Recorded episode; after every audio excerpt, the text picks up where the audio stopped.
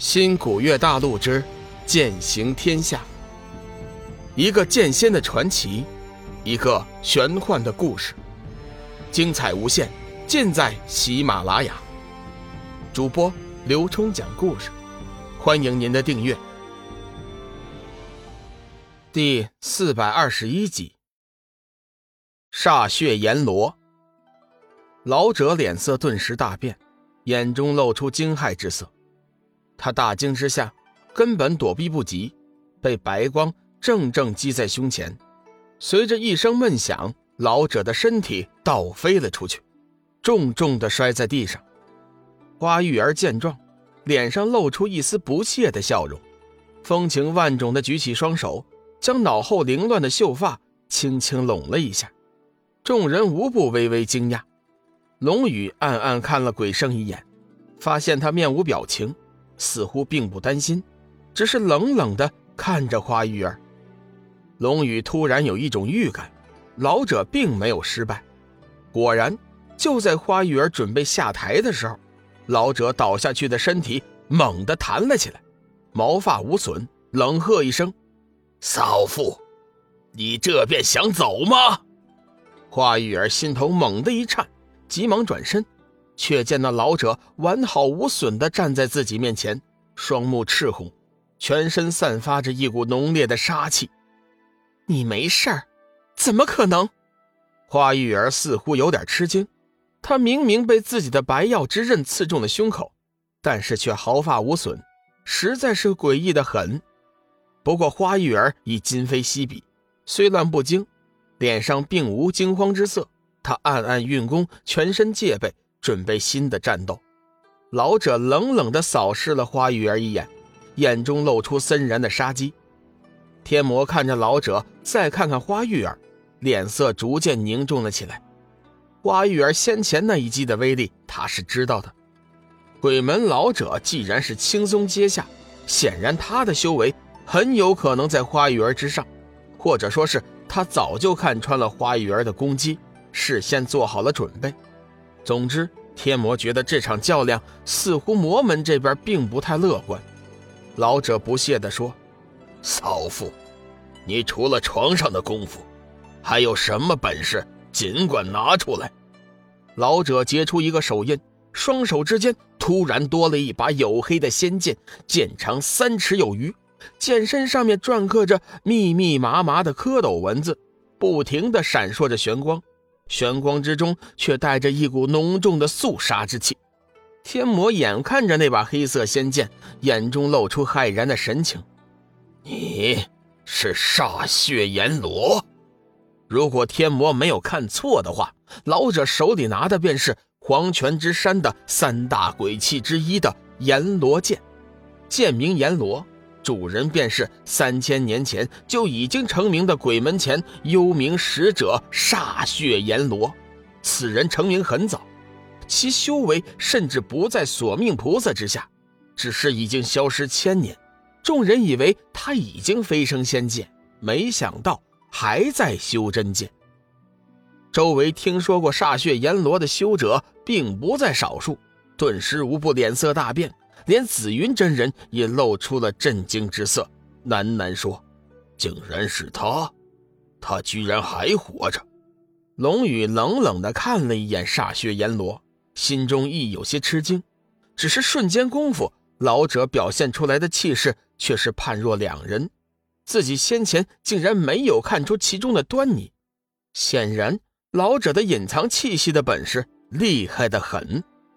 花玉儿显然也听说过煞血阎罗的名头，听到天魔的提醒后，身体微微一颤，脸色也有点苍白。老者微微转身，看了一眼天魔，说：“没想到天魔大人的眼神如此犀利呀，一眼就看出了老夫的身份。如果你不想这骚妇身首异处，最好将她招回去。”免得老夫辣手摧花。天魔冷哼一声说：“哼，煞血阎罗，比斗尚未开始，谁胜谁负，现在还是一个未知数。”花玉儿正了正神色，想想最近几个月的修炼，脸上渐渐恢复了自信。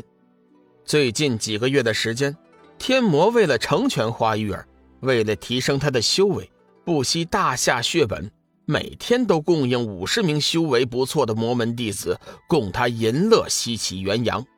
几个月下来，花玉儿的修为是成几何倍的增长。哼，死老头，你可别得意的太早。奴家未必就真的怕了你。花玉儿冷哼一声，煞血阎罗闭着双眼，对花玉儿的话毫无反应。片刻之后，眉头一挑，沉声道：“，少妇，别再废话了，尽管出手便是。”说话间，煞血阎罗的身上猛地爆射出一道强劲的黑芒，手中阎罗剑发出一声怪笑，惊得众人是心跳不已。花玉儿感觉自己体内的血液突然躁动不安，光是一惊，然后便明白了，一定是煞血阎罗的阎罗剑在作怪。他急忙运功抵抗，只是瞬间功夫就恢复了正常。煞血阎罗眼中泛起一道杀意，手中阎罗剑剑泛寒光，充满了血腥意味的暗示与诱惑。一声“杀”字喊出。花玉儿周身气势猛然攀升，展开身形朝煞血阎罗冲了过去。半路上，手中已经多了一把通体绿色的仙剑。鬼圣出言提醒：“九幽七煞剑。”众人闻言后，无不纷纷变色。没想到，魔门千年不出世的魔器也在今天亮相。九幽七煞剑，传说是以九幽白骨。浸泡在刹女精血中，以九幽纯阴之火炼制十年方成。开封之日，曾一日饮了上万人鲜血，此后成为魔门制煞之器，威力十分强大。此剑煞气太重，若非修为神通者不能持有。花玉儿能熟悉驾驭此剑，显然也是间接的证明了他的修为。花玉儿一言不发。只是冷冷地看着煞血阎罗挥舞着手中的九幽七煞剑，慢慢的向他靠近。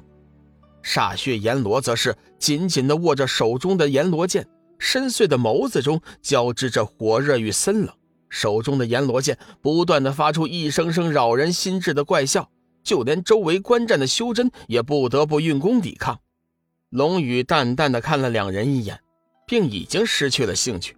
他把目光转向了下一轮出场的幽梦和魔门的年轻男子，他发现那男子一身修为并不在煞血阎罗之下，有点担心幽梦可能会落败受伤。